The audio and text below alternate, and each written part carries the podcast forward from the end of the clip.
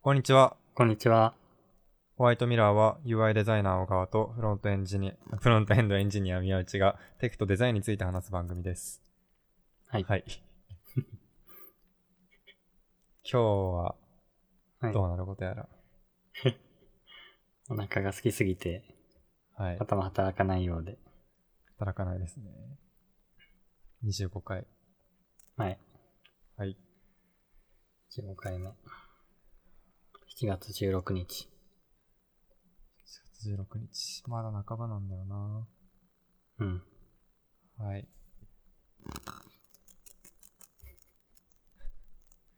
今日はうん。僕が入れたネタは少ないけれど、うん。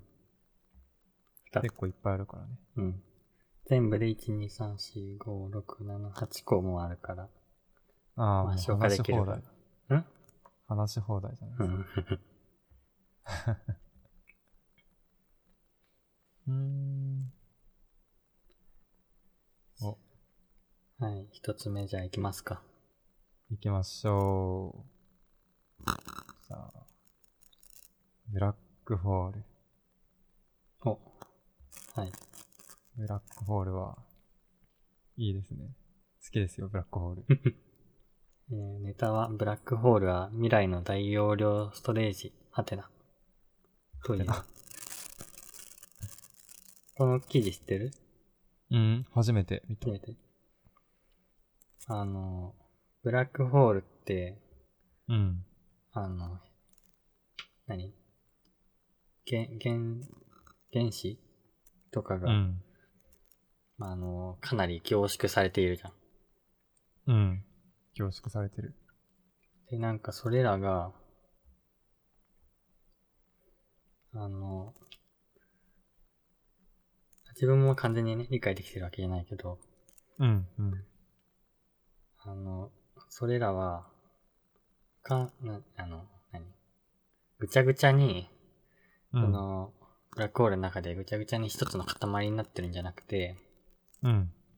こう、レイヤーみたいにな、たくさんなっていて、あで、それらは、うんと、ちゃんと何、数学とか物理学的にも、あの、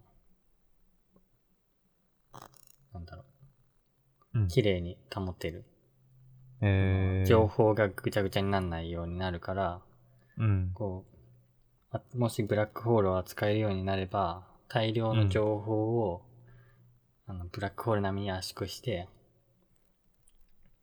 なんか USB 的なものとして扱えるんじゃないか的な。まあ、USB とまではここには書いてないけど、情報を扱えるうん。っていうことで。情報を扱う大容量ストレージとして、ブラックホールを活用できるんじゃないかっていう。うーん。ブラックホール。今ちょっと記事をざっとうん流。して読んでみたけど。あーブラックホールをもうなんかちょっと解明しました的なレベルのこと書いてあるもん。そうそうそう。そんなことあるまあなんか今までだと、そのブラックホールの内部が完全にブラックボックスでうん。わかんなかったみたいだけど、どうやら、何かしらの物理学のすごい人が、 うん、すごい人がね。すごい人が、その中身を解明できつつあるということみたい。うーん。なんだっけ。えっ、と、数理創造プログラムの横倉、やばい。名前読み間違えると失礼だから、こうこん。までにしておこう。うんちょっとね、人の名前読むのは得意じゃないんで。横倉さん横倉さん、研究員が、チームが、えー量子力学と一般相対性理論を用いて、論理的、違う、理論的に記述しました。うんうんえーあり量子力学は、量子ってうん。うん。 1か0か両方揺らいでるみたいなやつああ、そうそうそうそうそう。ね。の、それの力学と一般性相対性理論は、あの、特殊相対性理論になんか加わって重力の計算ができるぞみたいなやつかな。確か。なのかなうん。そこら辺好きなんで、ざっくりとだけ知っております。ほうほうほう。が、読んでもよくわからない。でも、これなんか、最初の概要のとこだけうん。ざっと読んだけど、ブラックホールは、イベントオーライズ得意点をも持たない物質であることが分かりましたって書いてある。すごい。なんか大体、あーブラックホールってなると、ど真ん中にもうちっちゃいもう点の得意点っていうのがあって、もうなんかそこは計算不能みたいな。うんよく言われてたんだけど、それがないみたいな。うん。うんうん。普通の計算できる。天体のような形でそう層があると。そうそうそうそう。そんな感じで書いてあるもんね。うん。そんなことある。計算できちゃうって。計算できればもう何でも分かったもんだからね。そんなうん。いすごい。や、うん。ブラックホールがおー。普通のなんだよ、星みたいな感じで考え、うん。捉えられるようになるということかあの、インターステラーって映画見たことあるな。ない。ない。あれね、ブラックホールをめちゃくちゃ、うん。なんだろう、ブラックホールの描き方がすごい映画なんだけど。ホワイトホールとかワームホール的な、なんか考え方が出てくる。あー、あ出てくるかも。いや、出てくるかも。それかも。なんか本棚と何かが繋がってるみたいな。そうそうそうそう。あれはね、ほら、これネタバレですが。今のネタバレになる結構。まあまあネタバレになるかもねお。ほまあいいか。そう。インターステラーっていう映画では、まあと、主人公の本棚と、ううん。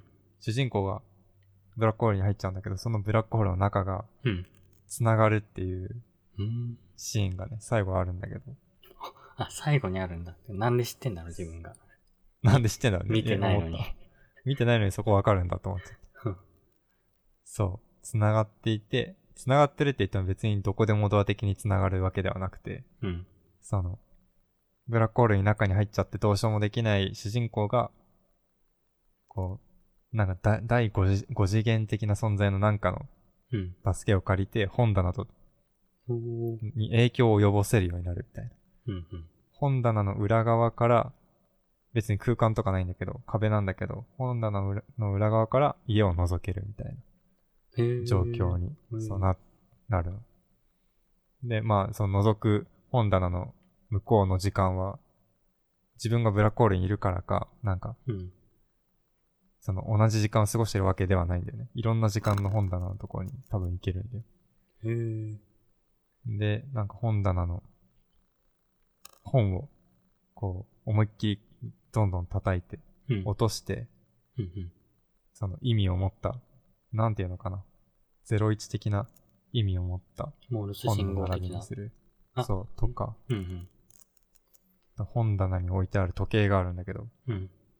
そこに、こう、な、何らかの影響を与えて、その時計の挙動で何かを伝えるみたいなことをやってたんだけど、うん。なんかその映画のシーンは多分その得意点みたいのがうんうんうん。ある、計算不能なその伝説の何かが真ん中にあるから想像できたことなのかなとかちょっと思ってたんだけど、あ、確かに。そう、こん今回これでイベントホライズンないです、みたいな。うん得意点はない、みたいな。結論が出てしまったら、次はど、どんなロマンを持てばいいんだろうっていう。第5次元が繋がれるのか、第5次元的に。 あれ、マジで、イインターステラー見ると本当になんか、すごい、なんだろうな。ブラックホール入りたいってなるよ。はい入りたいってなんのそう、入りたいってなる。え、何インターステラーの世界ではブラックホール入ると潰れてうんくちゃくちゃなんじゃなくて、そう、なんなかんどかっかに行くんだ。な、なんやかんやで、そう、理屈はわかんないよ。理屈は多分映画の中でもわかってないんだけど、なんやかんやで生き てた。なんやなんやかんやで生きてて、うん。なんやかんやで生還するんだよね。おー。そう。でもその、特殊相対性理論うん。とかで、その光と時間の関係性とかあるんだけど、うんうん。それ主人公の時間の進みがめっちゃ遅かったから、戻った時には娘がおばあちゃん。おー。そういう映画なんです。あらあら。そんなじ、時間も超えてしまってっていう。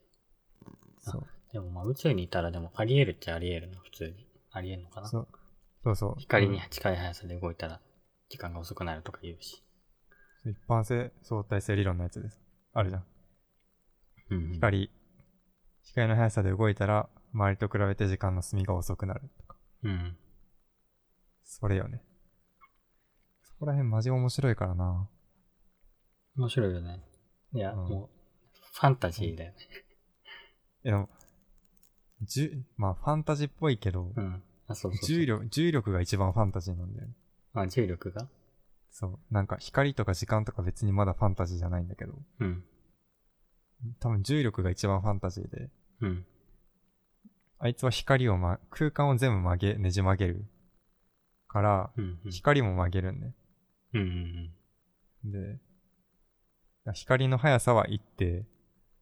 うんだから光に、光の持つ時間も一定なんだけど、だけど、重力によってねじ曲げられるがゆえに、その光はまっすぐ進んでるんだけど、そのまっすぐ進んでるそのフィールド自体がねじ曲がってるから、な、なんていうのかな。そこで時間が揺らぐんで、うん。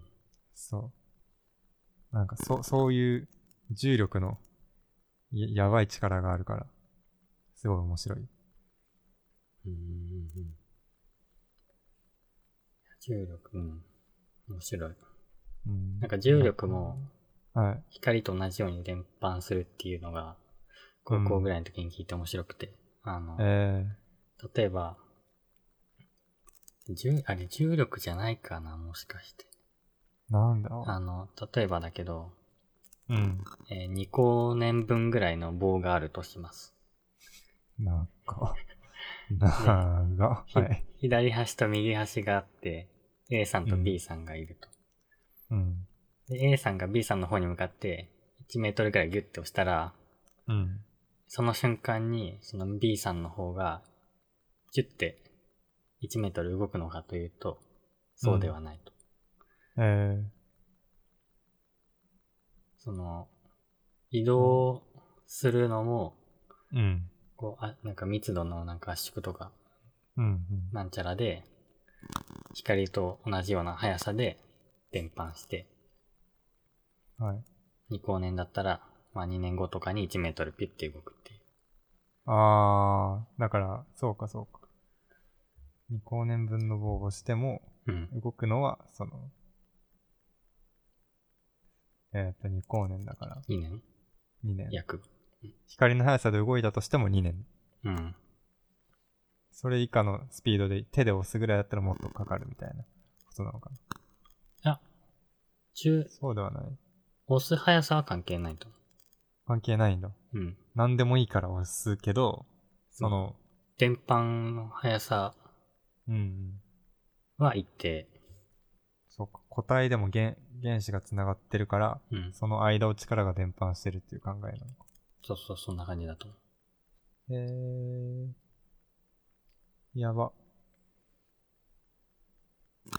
あ、そして今、うんこの、えー研究の、うんえーっと、メインの研究員の横倉祐樹さんという方ですね。あの、振り仮名がちゃんと振ってあるあー名前を下の方に見つけましあたっ。たね。はい。上級研究員って書いてある。 すごいね。あの、ナルトの常任的な感じなのかな。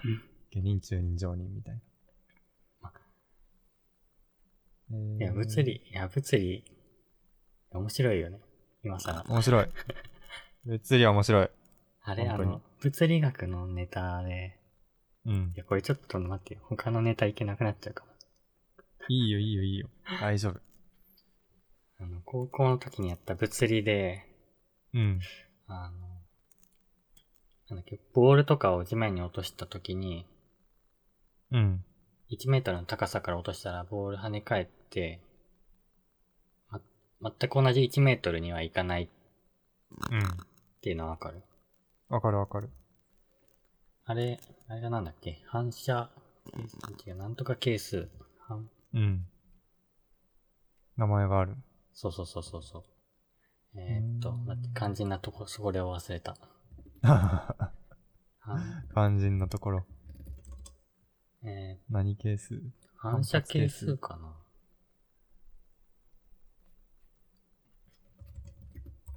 反射係数。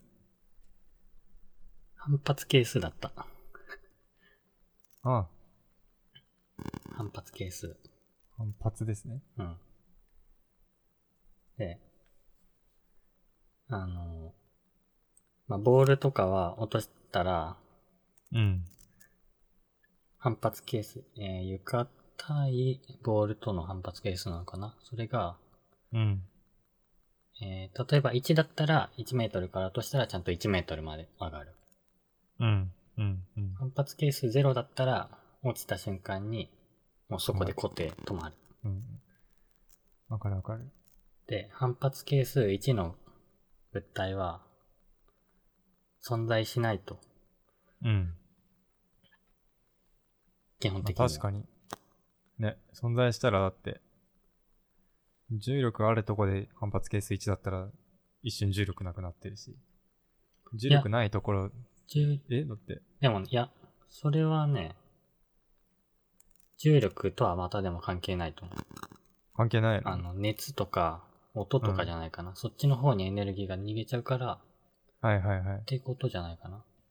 そっちに逃げちゃうんだ。うん。だけど、反発係数が1のものが、確率に1と言えるものがうん。一つあって、お、それは何でしょうといいう。や、もう結構、いや、自信あるよ。あ、何はい、どうぞ。光。あ違います。ええ違ったー。いや違いますって、あかか確定かわからんな。 確定かわからんないけ 専門ではないから。ど。うん。 1のもの粒子じゃないんじゃない光。いや、わかんない。粒子でもあるし、波動でもあるから、反発係数とかあんのかね。かね。あ、でも粒子なんですかまあ、粒子系。うん。何ちっちゃくなりすぎてもう、そのまま帰ってきちゃう。そう。え、もう、じゃあ答えいっちゃいますか。どうぞ。えー、っとね。分。なんていうのかな分子なのかな分子。粒子。例えば、空気のあは分子だと。うん。それらは確実に分子同士での衝突は、えー反発係数1なんで。うん。うん。うん。なぜかというと、反発係数が1未満だとすると、うん。あの、部屋に、まあ、小部屋があります。はい。その中に空気が満たされてて、空気はまあ粒です。うん。で、部屋の空気って動くから壁にぶつかるじゃん。うん。うん。で、えー粒子のその動きの速さっていうのは熱でもあるわけよ。うん。うん。そうだね。 23度の空気だったら、まあ、それなりに動いてると。うん。で、その粒子が壁にぶつかって反発係数1未満だとすると、ちょっとその空気の、えー粒子が壁にぶつかった時に動き遅くなるのよ。うん。ということは、えー壁に粒子がぶつかり続けると、どんどん遅くなっていって、部屋が冷えると。はいはいはい。そういうことか。だから、ずっと、その部屋があるだけで、うん。空気がこう0度に行ってしまう。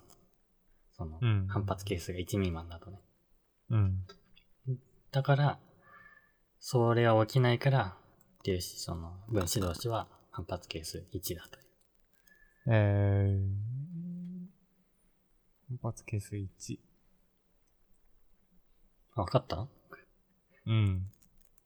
いや、だって、その、空気も、気体もうん。反発係数1未満になってしまうと、うん。い今の地球は成り立たないよね。そうそうそう。あ冷える一方になっちゃうから。あ。まあ、どうなんだろうね。太陽なかったら冷える一方じゃないのかな、結局。太陽。あーへ、部屋に、部屋はさ、うん。その、宇宙の、あの、そ、前提は、そのままなのかな。例えば宇宙の太陽も、恒星がないですみたいな。うん。場所に、その部屋を置いた、機体を入れた部屋を置いたとしてさ、うん。それは冷える一方、だから、地球上ではうん。反発係数は1になる、みたいな。別にそれ以外は分からん、みたいなことなのかな。ああ、他の星。うーん。でも、うん。うん宇宙に恒星がなくて23度とかの小部屋があったとしたら、うーん、あー、わ冷えるのかかんないけど。っでてこともうん。えよく宇宙のやつでさ、うん、人が肌出すとそのまま凍っちゃうとか、宇宙は絶対0度です、みたいなうん、うん。話があるから。うん。置いといたら勝手に、あー、まあそれは外に熱が奪われてるのか。 うーん、壁がなかったら空気は分散するから、そうね。もはゼやロぶにつなかるるけどとかじゃないね。うん。うん。もう壁も、壁が熱吸収しなければ、うん。断熱材とかでできていれば、部屋の温度一定になるんじゃないか。あーん。いいっす ね。な、 何に使えるんだろう、それ。何に使えるかわかんない。わかんないね。けでども面白いから、まあ、高校の時に感動したという話。感動するポイントね。えー。いいね。物理。物理いいっすよね、ほんと。なんか。うん。数学と物理はね、あのいろんな領域に適応できるから好き。うん、うん、うん、うん。もうなんか、究極の一般化された勉強って感じ。うん。いやーこの、何、数学のさ、定数を決めた、うん。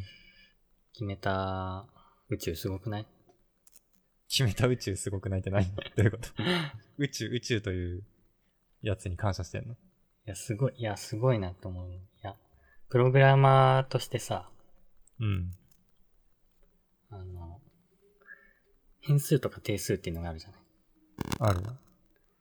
で、定数ってなかなか、ない。出てこない。出てこない。いやそ、うね。出ないというか、定数を決めるときには、なん、なんつうかな。意図がある。うん。うーん。まあ、なんだろう。消費税の計算だったら、うん。消費税は、えー1.1っていうのは定数なのか変数なのかっていうと、うん、まあ、た短期的に見れば定数だよね。そう、短期的に見れば定数だけど、長期的に見れば変数うん。で。で、まあ大体どんなプログラムも長期的に見れば変数、うんそうね。変数と言えるようなものなんだと思うんだけど、うん。あの、数学の π とかさ、うん。うん。定数じゃん。そうだね。まあ、定数と言えるほど定まってもいないけどね。まだ計算しきれてないみたいでも定まってな。るあ、まんじゃあなでいもそうか。答えを見つけてるだけで定まったりのか。うん。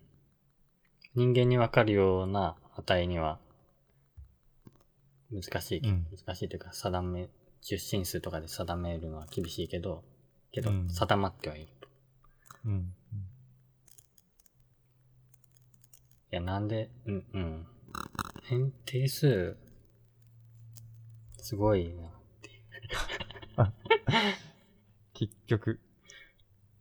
そうだね。だから不思議じゃない宇宙は決めたこと絶対揺るがないからね。うん。いや、揺るいでるかもしれないけど。パイが3.1をほにゃららなんちゃらって、どの、どの宇宙が決めたのよっていう。 どの宇宙まあ、この宇宙なんですけどね。宇宙がビッグバン起きた時に、うん。プログラマーが定数 π は3.14ほにゃららですって決めた打のったか。のかな外側で。うん。なんか、映画のさ、メインブラックの、ちょっとどん、1か2か3か忘れちゃったけど、うん。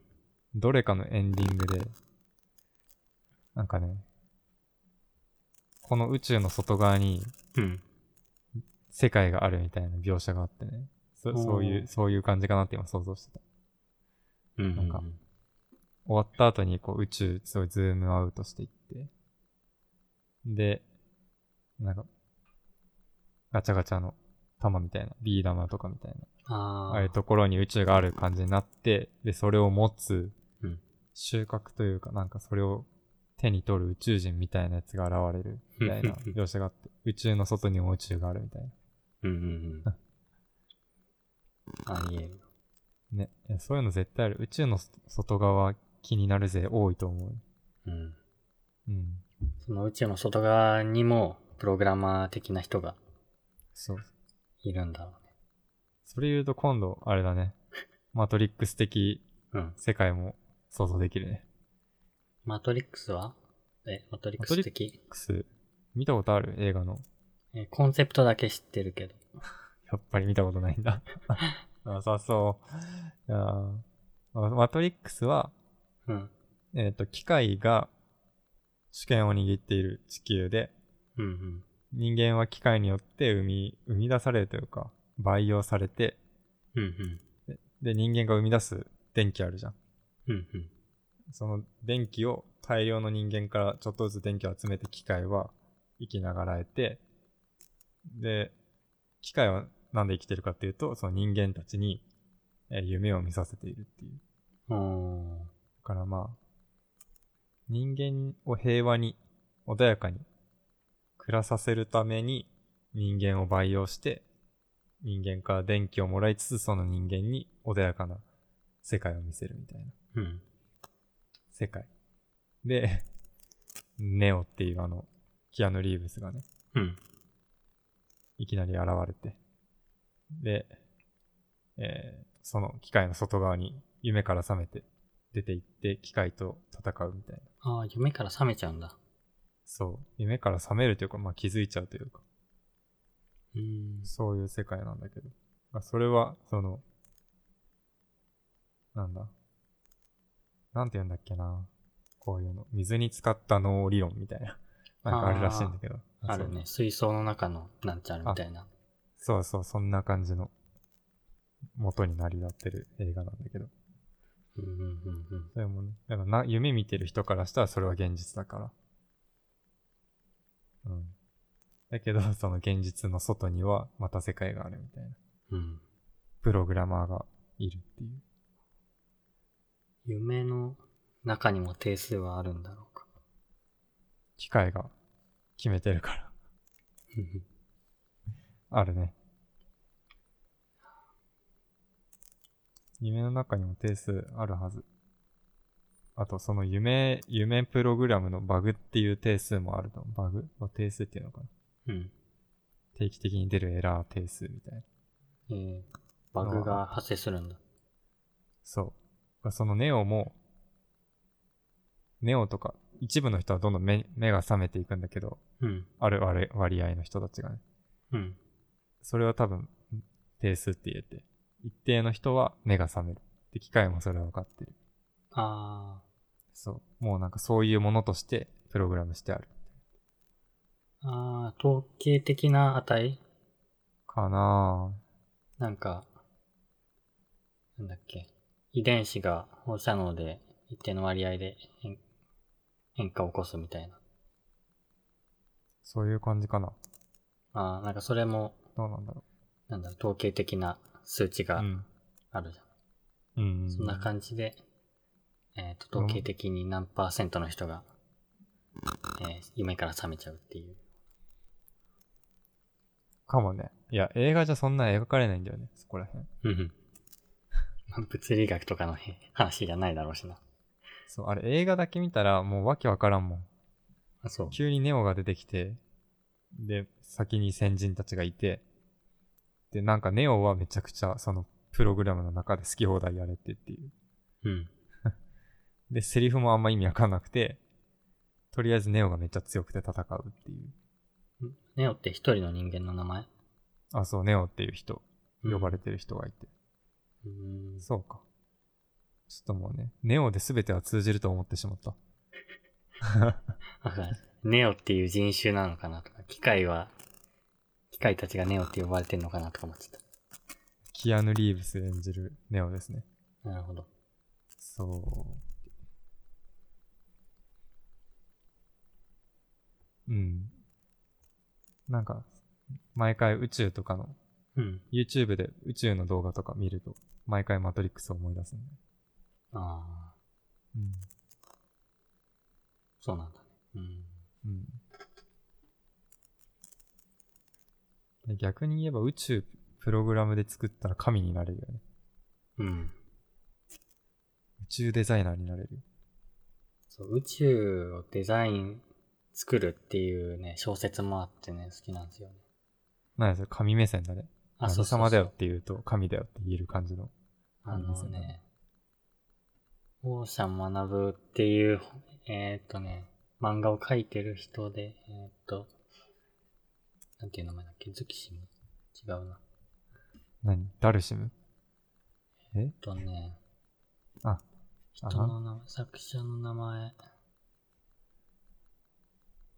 タクスか、タクスさん、戸タ塚、クスさん戸塚タクスさんがへー神の観察っていう小説を書いてて、えー、そこだとなんかコンピューター上で、えー宇宙が生まれる、生物が生まれるという。あーあれ。なんかファイル、プログラムで、うん一つのファイルを一つの生物として、うん。それぞれ、なんか自己を繁殖させる。うん。自分が、えー同じ内容のファイルを複製するみたいな。うん。で、一定の割合で、えーちょっと違った複製の仕方をする個体が生まれて、うん。うん、なんか、そのプログラムは、なんだろう、他のプログラムの回帰変して、うん。種類、種族 A が、種族 A を生むと見せかけて、その種族 A に B を生ませる。みたいはい。な。なんかそういう、ファイルから、どんどん生物になんかこう進化していくみたいなね。うーん。神の観察っていう小説があるんですよ。神が、神はコンピューターを使ってるんだ。うん。まあ神って言ってあもーただの人間うのん小説の中では人間なんだけどね。はいはい。いや、なんか、フランスの映画で一回だけ見たやつがあって、それもなんか、うん。それは、まあ人間の、人間を、そのカメラでは撮ってるけど、神、神って言って撮ってて、人間神をという、神として撮ってるえっ、と、神様を、神様がいる世界を描いてるんだけど、主人公は神様の娘うーん。で、そう。で、まあ、描き方は、その漫画と多分同じで、人間とコンピューターみたいな。うーん。確かね。な、タイトルも忘れちゃったけど、そんな感じのがあって。娘は、娘が神の部屋に入って、コンピューターいじっちゃって。なんかすごい世界になんか、なんだっけな。なんか降ってきたりするんだよね。ファンタジーのものが。えとか。なんか世界をちょっと変えちゃって、パパに怒られてみたいな。 パそんなパパ映画がも、あパっパた。いもその世界の中で一緒に暮らしてんだね。上の次元じゃなくて。や、多分ね、多分上の次元。あ、上の次元なんだ。なんか、めっちゃうろ覚えだけど、その、家から逃げるときに洗濯機に入って、うんそしたらすごい長い滑り台、筒の滑り台みたいなの落っこって地球に行くみたいな描写があったから、あーそう、多分、設定上上の世界にいると思うんだけど、なるほどね。箱庭が あるんだ。そうん、う。えー、宇宙デザインしたいわ。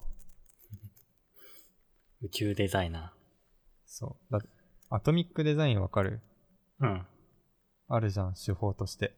うんうん。アトムと、なんだっけ。モレキュールとか。あ、そうそうそう。ちょっと英語忘れちゃった。で、レベル1、2、3ぐらいあるじゃん。4もあるか。 4ぐらいまであったかな。うん。で、まあ、それをメタファーとして、えっ、と、原子分子。で、それそれがまとまった物体みたいなうんうん うん。やつあるじゃん。あれね。考え方。宇宙作ってるじゃんって思うけどね。あ、あ、そう。そう。ああいう考え方プラス、なんかその定数を決めるじゃないけど、ガイドララインを決めることができれば、イン。ああ。その、そのな、何ガイドラインっていう重力みたいなパワーと、その物質たち、うんうんうん。両方ちゃんと扱えば、もう宇宙作れるんだから、何でも作れるじゃんって思ああ。そのビジュアルデザイン、ビジュアルアイデンティティか。う。とかもね、そあれを決めるのってなん、なんかこのサービスのう。うん。世界を作るんじゃないけど、世界観を作るうん。ようなもんだよね。そう。反映、いかにして反映させるかみたいな。うん。そう。あそう考えてやっぱ物理学とか数学とかやっておくと、やって適用できるようになっておくと強いんだろうなと思うーん。う。うん。なかなかデザイナーかつ物理学者ですみたいな人を聞いたことない。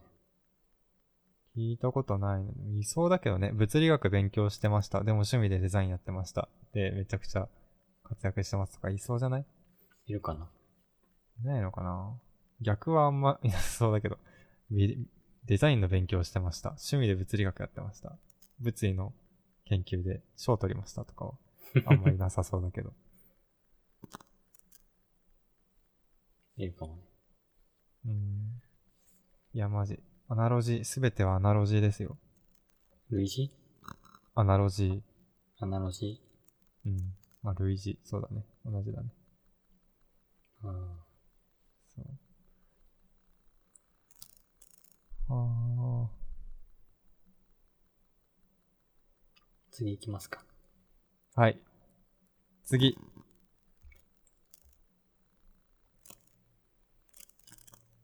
ああ、じゃあ自分が選ぶのかなどうぞ。もうなんだかんだ言って30分ぐらい過ぎてるからね。いいペース、いいペース。 どうでしよう。うーん。フェイスデピクセライザー、ちょっと取り上げてみようかお。ペースディピクセライザな。はい。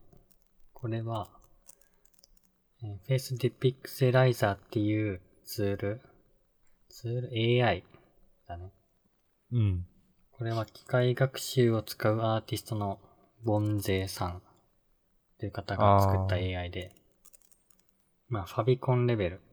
まあなんだろううん。 40×40 とか、それぐい。らいちっちゃいようなレベルの顔写真、人の顔写真を、まあ、スマホとかで撮ったような高解像度うんの写真に変換するっていう AI。はいはいはい。ああ、すごいね。で、まあ、変換方法は、うんとちっちゃい画像を、まあ、アップロードしたら、えー機械 AI 側は、まあ、ランダムな、おそらくね、ランダムな顔を撮って、それを、えー 40×40 とかちっちゃくす変換するんだよ。で、そのちっちゃくしたときに、えー元のアップロードした画像とどれぐらい近いかみたいなのを見つつ、うん。オリジナルの、うんと、まあ、A さんの画像 を、うんえーちょっと変え、変えな、鼻の高さとか目の色とかを変えながら、えーうんまたちっちゃくして、元のアップロードした画像とどんぐらい近いかみたいなのをやっていったら、うん。大きい、えっ、と、高解像度の画像が出来上がるっていうようなは AI。い。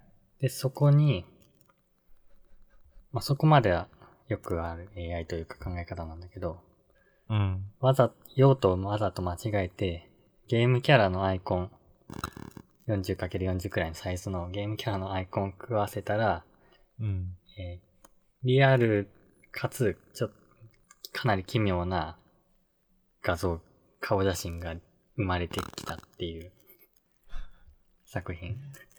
やばいね。やばいアウトプットばっかだ ね。クリーパーとか結構怖いしな。いや、お、ゲームキャラのこの、うん。誰なんか男の人結構、一つ目のや顎つ。うん。一つ目のやつ。これ結こ構れリアはルすだ、ごねい。。ね、あ、これめっちゃすごいよね。うん。映画化、映画化したら、あこうなりそうって。うん。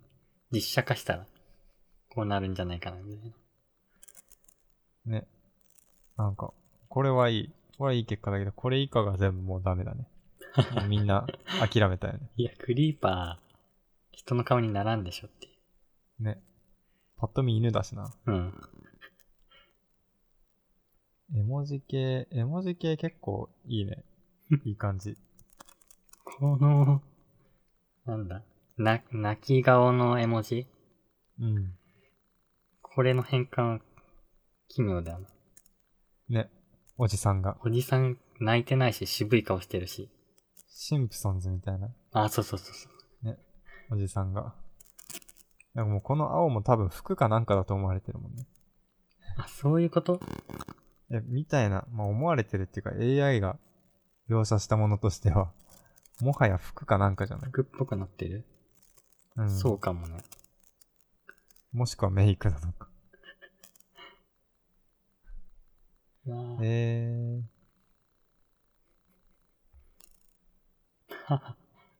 マリオの顔とか、あります。えー、マリオの顔は、ツイッター本人のタイムラインに乗っかってるけど。乗っかってんだ。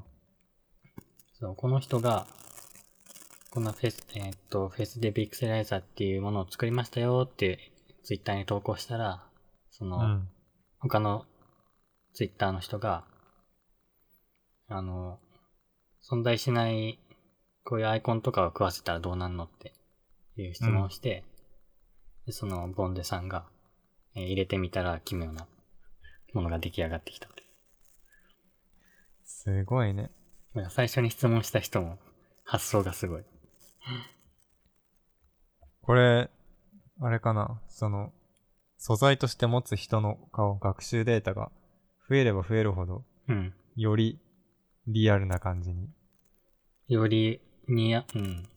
より正確なものになるんじゃない正確正正確、そうね。正確、確はないな。正確というか、リアリティのあるうん。高解像アイコンみたいなの作れるのかなうん。いや、わかんないわ、も今だともう顔のサイズとか多分固定で作られてるから、う。うん。全身のアイコンとかだと多分いけないはず。そうです。ああ、すごい、タイムラインにモナリザのやつもあるね。あ、そうそうそう。このね、ボンゼさんは機械学習を使ったアーティストだから、色にも、他に。にもいろんな作品を公開してて。モナリザすごい。いそね。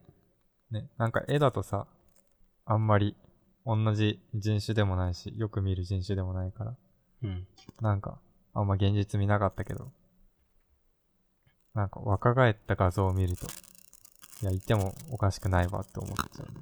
そうそうそう。その作品は、映画出てそう。えー若い、ん人の若返らせる AI うん、の作品にモナリザを食わせたんだよね、きっと。すげえ。うん。本当にいそうな子供だよね。ね。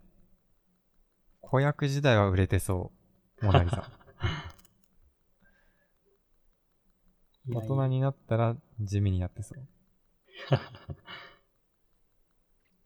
えー、いいな話してみたい。この人。ひげ、ひげコミカルだな、この人。ヒゲコミカルうん。プロフ画像のひげが、ああ、すごいコミカルで面白い。その下の、ジュライ6に投稿されてるうん。本人の顔のやつは結構ね、あの、渋いよ。えー、ヒゲなし、ヒゲなしバージョひン。げなし。俳優本当だみたいな顔してる。ね。いけてるね。うん。いけてるねってなんだ。いや、ボンゼさんうん面白いですよ。きっと、これからも、いろんな機械学習アートを作ってくれるだろうっていう。うん。いや、面白い。ど、どこで、自分はもう完全にネタとして楽しむしかないけど。うん。うーん。ツイッターの、えーっと、アカウントは tg アンダースコア bomze さんですね。いいですね。ああ、自分の顔入れてみたいな、この人の AI そうこのね、に。うんテステピクセライザーは、うん。えーっとね、公開もされてて、あの、アイコンアップロードしたら、あの、あ公開ソードに変換して返返ししてくてくれる。れるウェブサービス的になってるの。えーっとね、ウェブサービスって的という感じじゃないけど、まあ、うん、ソースコードがあるって感じ。そう、あの、なんだろう。うーん。ちょっと小川くんにわかりやすいようには言えない気もするけど、えっと、まあ、う Google んなんかコラボレートリっていう、まああオンライン上で機械学習のコードを書いたりできるツールがあって、うんうん。まあ、そこにソースコードを書いて LAN とかできるんだよ。あ、そうなんだ。そんなのあるで、まあそこに部分的にそのフェイスでピクセライザーのコードが乗っかってて、うん。で、まあ全部のコードは乗っかってないんだけど、まあある部分とかに変数的な感じで画像を乗っけて実行ってやると結果が返ってくる。へえ。まあじゃあ、ある程度こう、中身を分かる人が扱えるって感じなのかな。そうだ今ねは。多少プログラミングが使える人じゃないとあまだ厳しい。いかもだけまあ、ちょっど。うんと気になるな。でもやってみたいな。覗いてみよう。まあでも、混んでるとね、結果が返ってこれなくて。うんあのそんなこともあるいちいちに枚数制限があるらしくてね。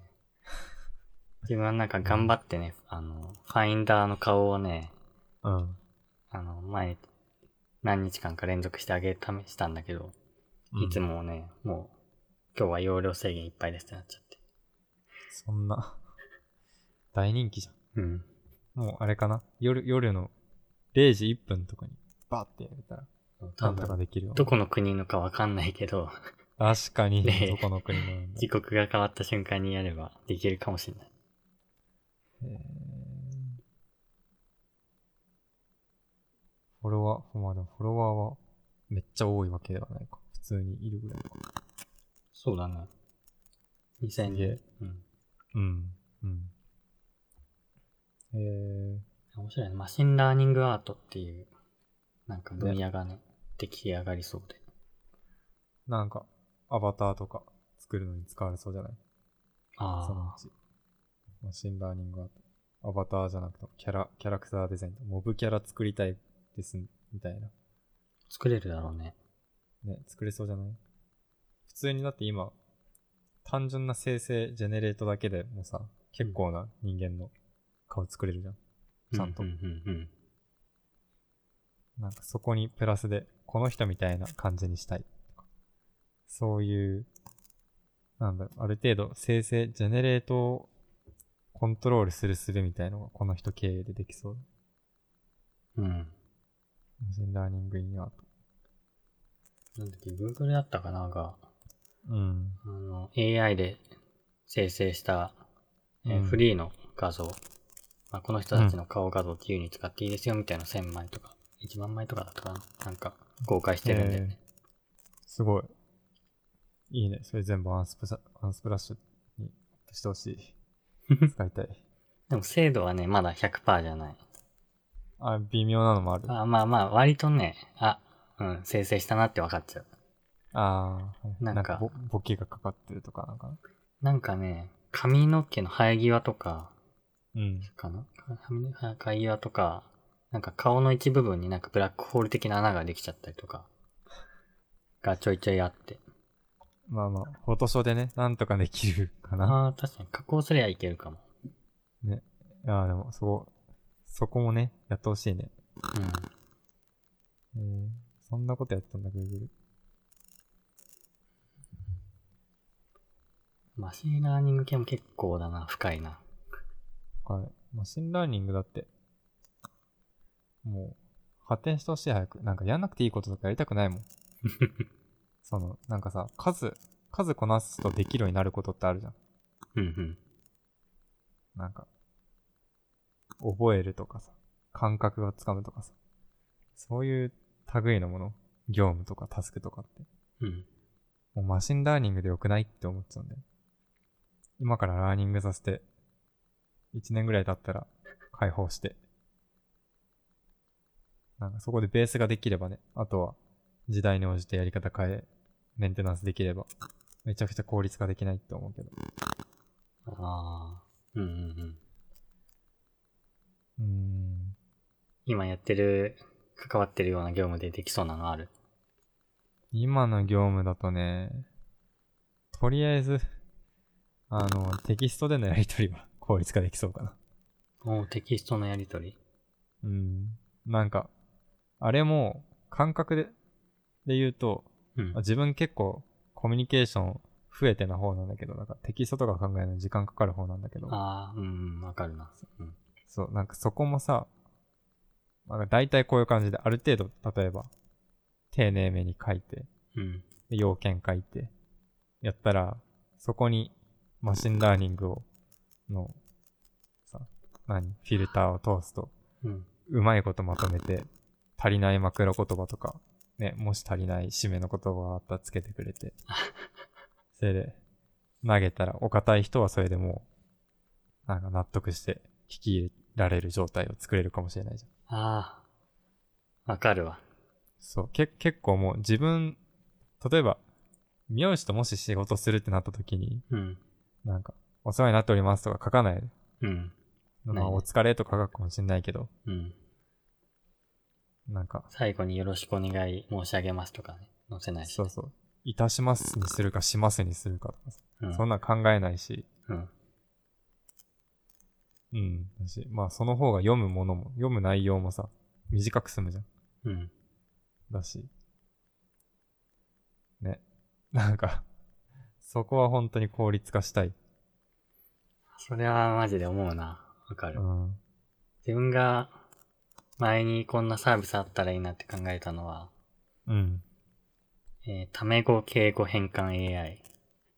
いや、できんじゃないなんか、そういうコンセプトは結構、ツイッターとかで出てるよね。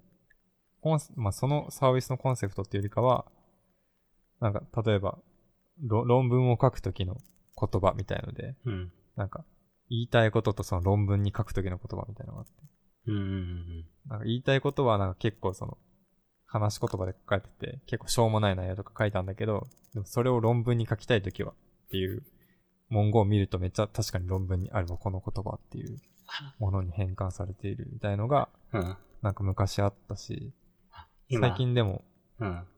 なんか敬、敬語、それこそ敬語、うん。なんだっけな、バリ同音的なやつと敬語に変換がするやつがうーん。その表みたいのがあって、なんか、何作業、進捗を聞きたいとき、うん。もうせえよマジでこの野郎みたいな書いても、うん。それを丁寧な言葉に勝手に直す、直す、してくれて、うん進捗ありがとう。えー進捗いかがでしょうかみたいに なる。そういうアイディアもあって。結構あるんよ。なんか、そういう AI がもしできた時の、うん。このフェイスでピクセライザー的なネタが一つ思いついた。そのおーっと。何か、普通の書き言葉、ため言葉とかで、うん。タメ語で書いた文章を論文に変換する AI ができたら、あの、ちょっと昔話とかを食わせてみたいね。いいね。日 本昔。浦島太郎とか。浦島太郎、論文になるのかね。いじめている、神をいじめている、えー、何少年たちがいる、いるというシチュエーション で、そう。神を助けることで、竜宮城に、えー誘致されることが分かった。 みたいな。いや、分からんけど。何も分かってないけど。そうそうそう。そんな感じの硬い、硬い言葉にね。なってくれる。あ、いや、あるうんな。面白そうだな。それ面白いね。論文生成 記。まあ内容、内容じゃなくて表面的だけど、うん論文生成記として。マシいや、うん。なんだっけ、浦島太郎を Google 翻訳で英語に変えて、うん英語をさらに日本語に変えるみたいな、っああ、エクストリーム翻訳ね。ていうのかな。うん。うん。そういうね、ものをした本が出版され てて、面白いんですよ。本になってる。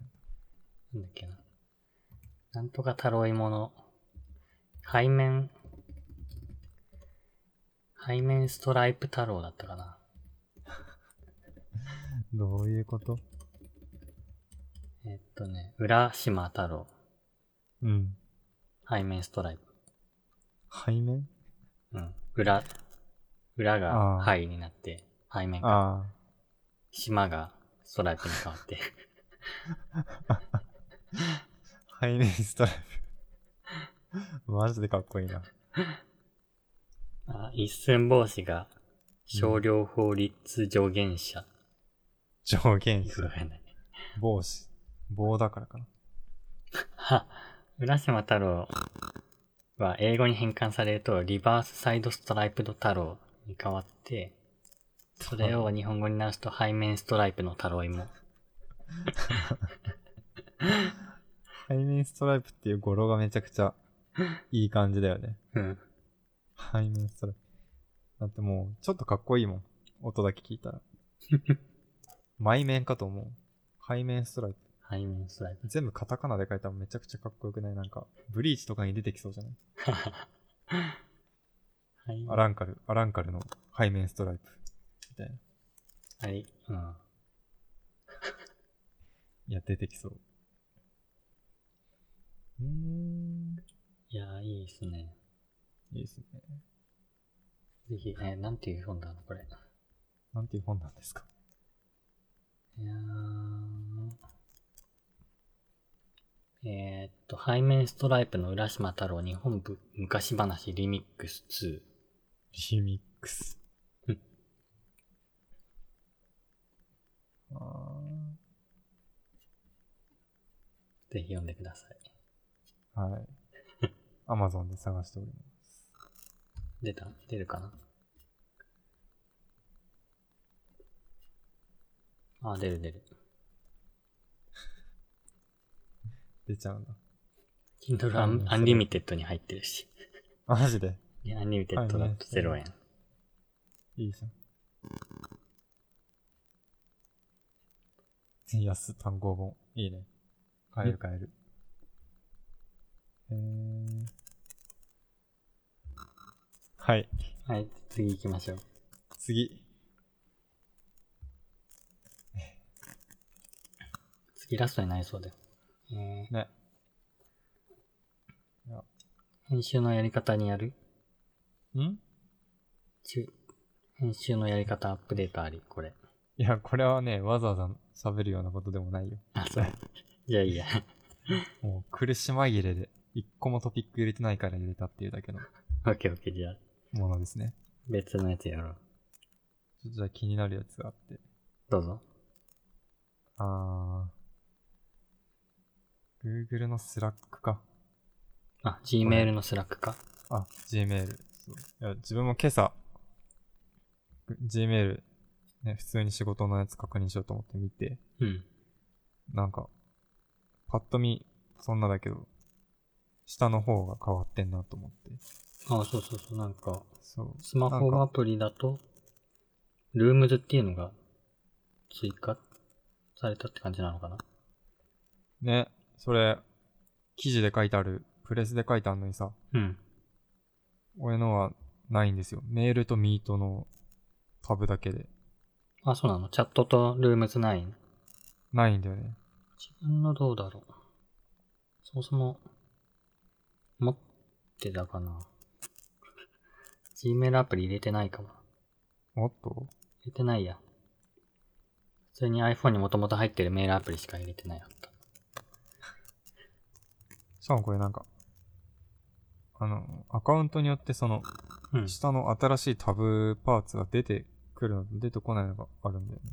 使われてるかどうかなのか。あ、じゃあなんか順々に公開してんじゃないへーあの、でツイもッ同タじーアプリでのさ、あの、ボイスがああ。ちょっとずつ公開してったみたいに。はいはいはい。うーん。でもなんか、なんていうのかな。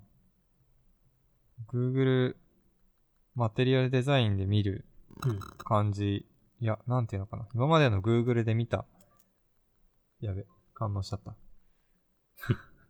あんまり言えないね。あの、彼らが作ってきたうん。ものの中ではなんか可愛いパーツが乗ったなって感じする。おー。メール、メールとミートのタブで、うんメールのタブ、ミートのタブの、なんだろう、アイコンなのか、文字なのかな。文字の、こんな大きく載ってるっていうのがそもそもあ、斬新な感じはするし。おー。だし、なんかメールに何件来てますみたいな、99件以上来てますっていうの、ね、あの出てるんだけど、うん。この出てるのもなんか角丸ですごい、可愛い感じがする。なんだ、色かなうん。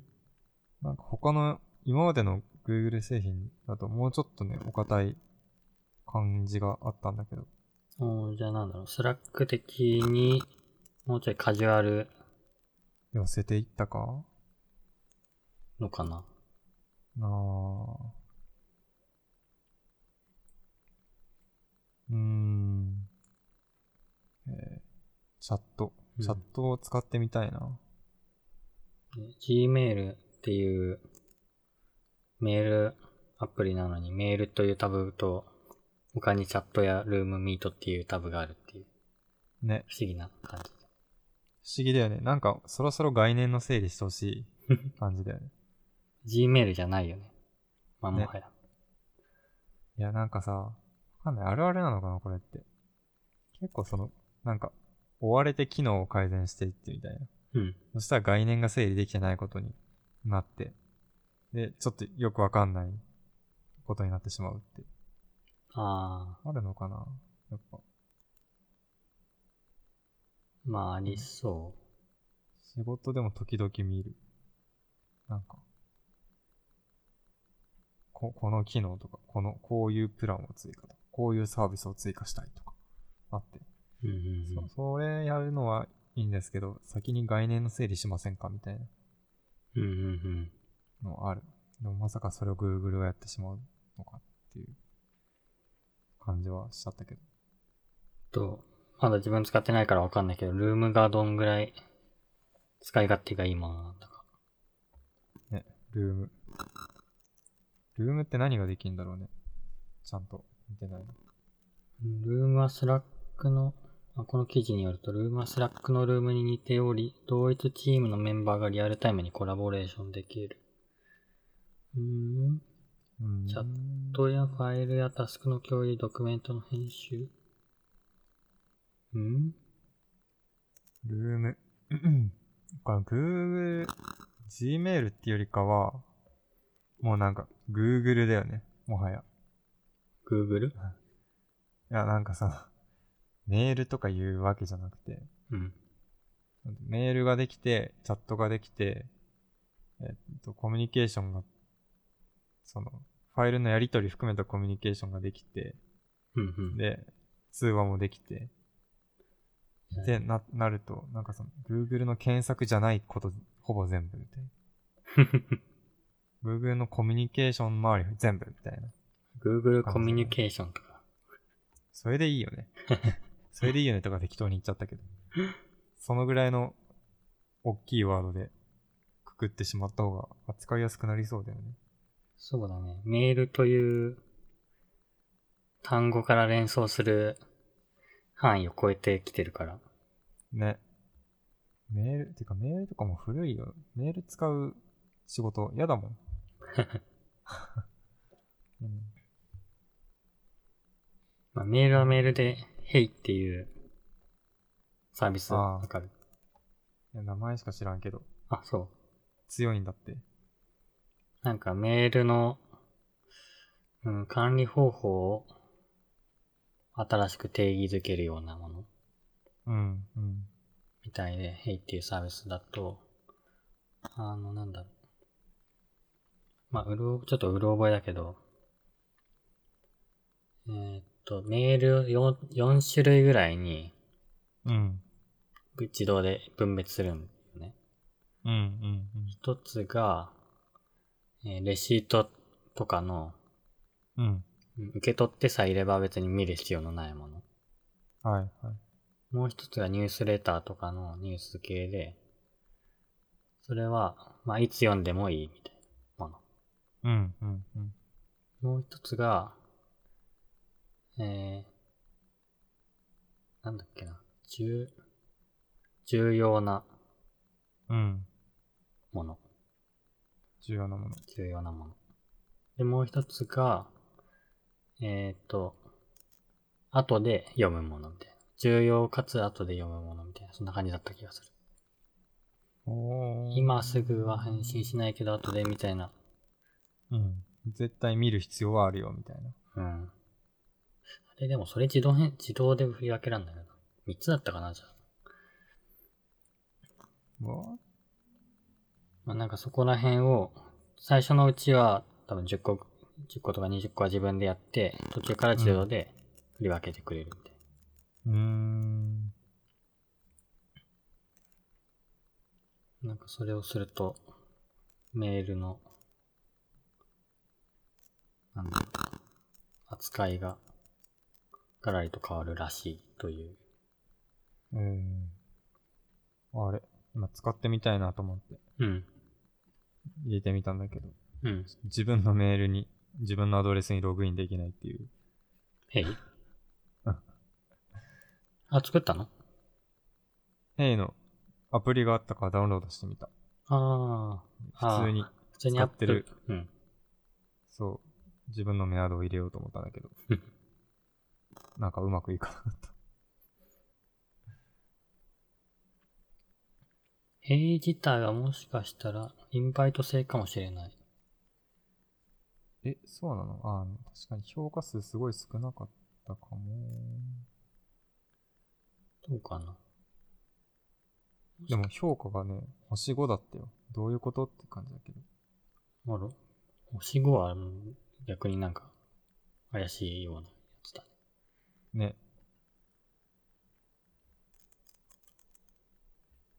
ね。えー、ちょっと、後で試そう。うん。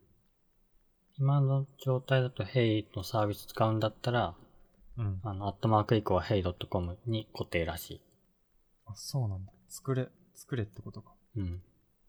作ろう、じゃうんあ。あ、じゃあこの、このポッドキャストのメールアドレスをヘイで作ってみる。ああ、ありじゃん。ちょっと実験だしね。うん。ホワイトミラー Hey.com。軽いなヘイドットコムって軽いなうーん。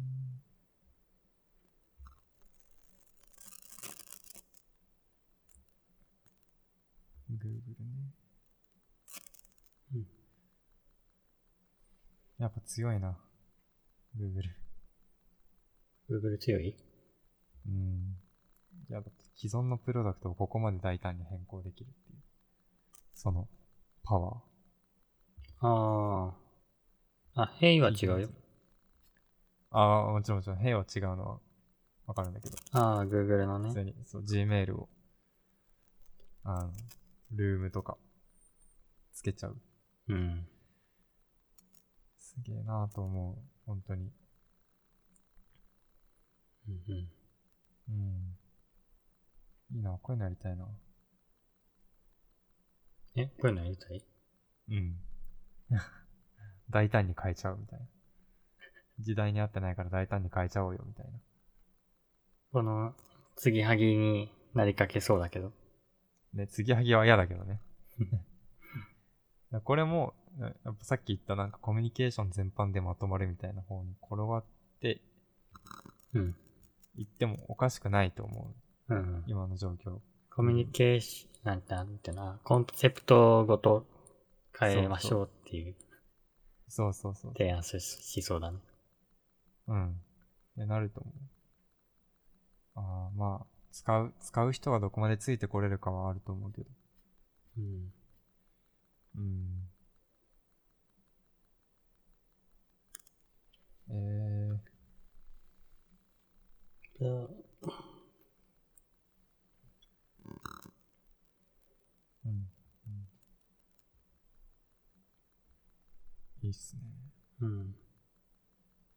やる。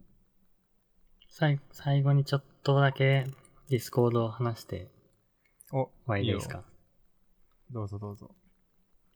この似てるネタの、まあ話してたのと似てるような感じで、うえーーんディスコードもちょっとだけコンセプトをシフトしたという話。お変わってるそう、ディスコードはまあもともとゲーマーのツールだったじゃない。うんゲーマー同士が、まあね、ゲームをしながら話したりとかうんうん。するようなツールだったんだけど、えーゲーマー用ではなくなり、うん。えーあ人をとく特に特定せず、あなたの話す場所っていうコンセプトに変わったんですよ。えー、ゲーマー向けじゃなくなるんだ。そう、ゲーマー専用じゃない。まあなぜかというと、うん。まあディスコードが、えっと、ユーザーたちにいろいろインタビューをしたそうで、うん。そうすると、どうやら、まあ、ゲーマーだけが使っているわけじゃなくて、あ、うん、なそんうだかね。友達同士で話すためにディスコードを使ったりとか、うん。なんかまあ気軽、気軽になんかいろんな人と、まあ趣味の話をしたりみたいな、うん、うん。まあ雑談とかするようなお話しする場所として使っている、くれてる人がいるっていうことで、ディスコードはなんかまあそっちの方向にシフトしようと考えたらしい。はいはい。一般化するっていうことね、より。そうだね。あ、でも、今、そのディスコードアプリ開いたら、そのうん。通知が出てうんうんうん。きて、ウェブサイトとキャッチフレーズが新しくなりましたとか、そうそうそう。見たけど、うえんー、でウェブサイト見たけどね、いい、いい、うん、こういうのいいね。あの、ここでウェブサイトとか見て、その、まあみんなの場所みたいなことじゃん。すごく、ものすごく流と荒く言うと。うん。んで、ウェブサイトの見た目とか、イラストとかも、なんか普通のになってたらどうしようと思ったんだけど、ああ、そこは結構ファファンタジーというか、ゲーム、そゲームから来てるよみたいなテイストがわかる感じになっていて、う。うん。なんかいい、いいなと思った。いい進化の仕方をしたなと思う。そうそう。悪いところを捨ててはいない。悪いところを捨ててはいないじゃない。いいところを捨ててはいないってことだ。そうそう。いつでもひょいっとおしゃべりしに入れますので、電話をかけるとも。これも、いや、いいね。文言もなんかローカライズされてる感あるね。そう、ディスコードいいよね。ね、結構言葉うまいよね。そのそ適当な直訳とか意訳じゃなくて、日本人が考えてるって感じする。う。うん。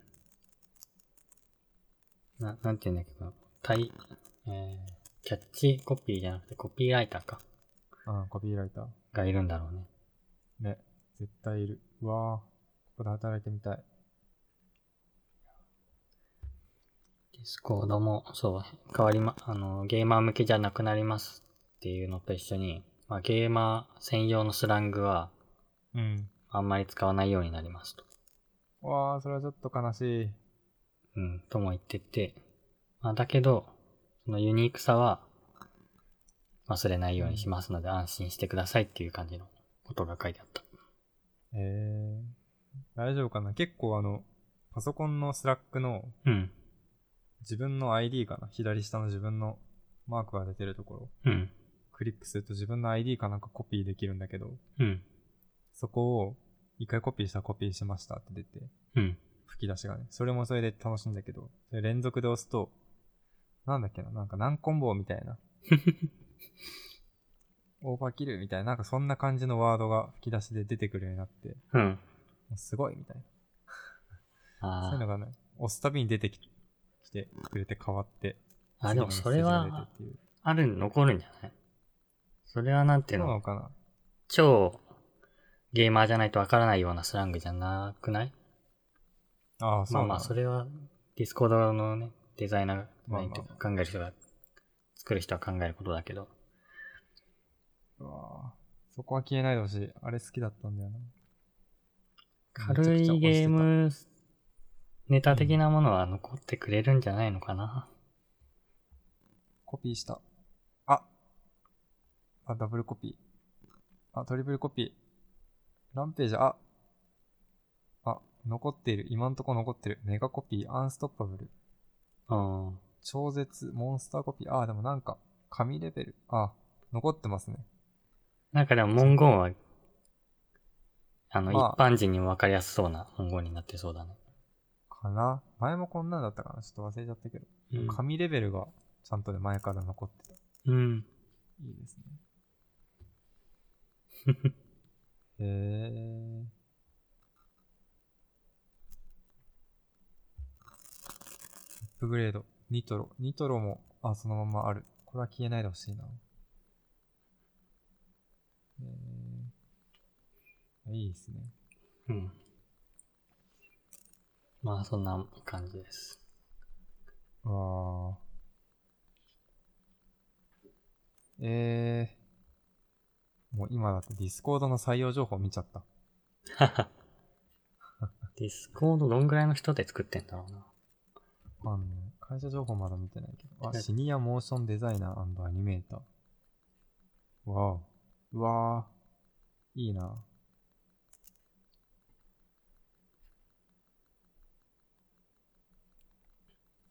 でディスコードの会社情報のページもなかなかファンタスティックな、ファンタジーなイラスト描かれてるね。ね。プロローグとか、プロローグ。序章 to be continued とか書いてあるし。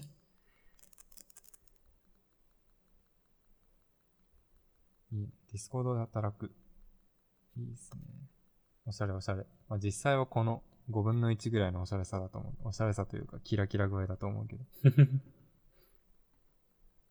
いい売り方してますね。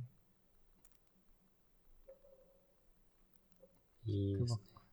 装備も万端。ランチとスナックは素晴らしいケータリング。すげえ。ヘッドホン手当まである。へへへ。ワークアウトができる会社負担で。何ワークアウフトっラてンなスんで だっねワークアウトはジムとかやって運動するみたいな。ヨガとか。けえトランスジェンダー支援。うんすごいね。最大1万ドルまで払い戻すの。そんなことあるえな、何にあの、だから、心の性別に体を合わせる手術をするってなった時に、あ、トランスジェンダー手術に1万ドルそう、1万ドルだから、えっと、02個足してそれ以上だから、 ?100 万円わあ。大体できるんじゃねわ、わかんないけど。知識ないけど。え100万円で手術って言ったら結構なんか、つけたり取ったりできそうなイメージあるけど。えうん。えー、そんな支援までやっているんだ ね。すごいね。うん、サンフランシスコもうそろそろオワコンかなと思ったけど、まだオワコンじゃないね。なさそうだね。いいですね。いいですね。いや、なんか、わかるよね。サービスからいい会社かどうかが滲み出てるよ。うん。なんかその、一貫してればしてるほど、ね、うん。伝え方が一貫してるほど、ちゃんと、本当なのかなっていう、本当っぽいなっていう感じがするから。うん。あー。to be continue.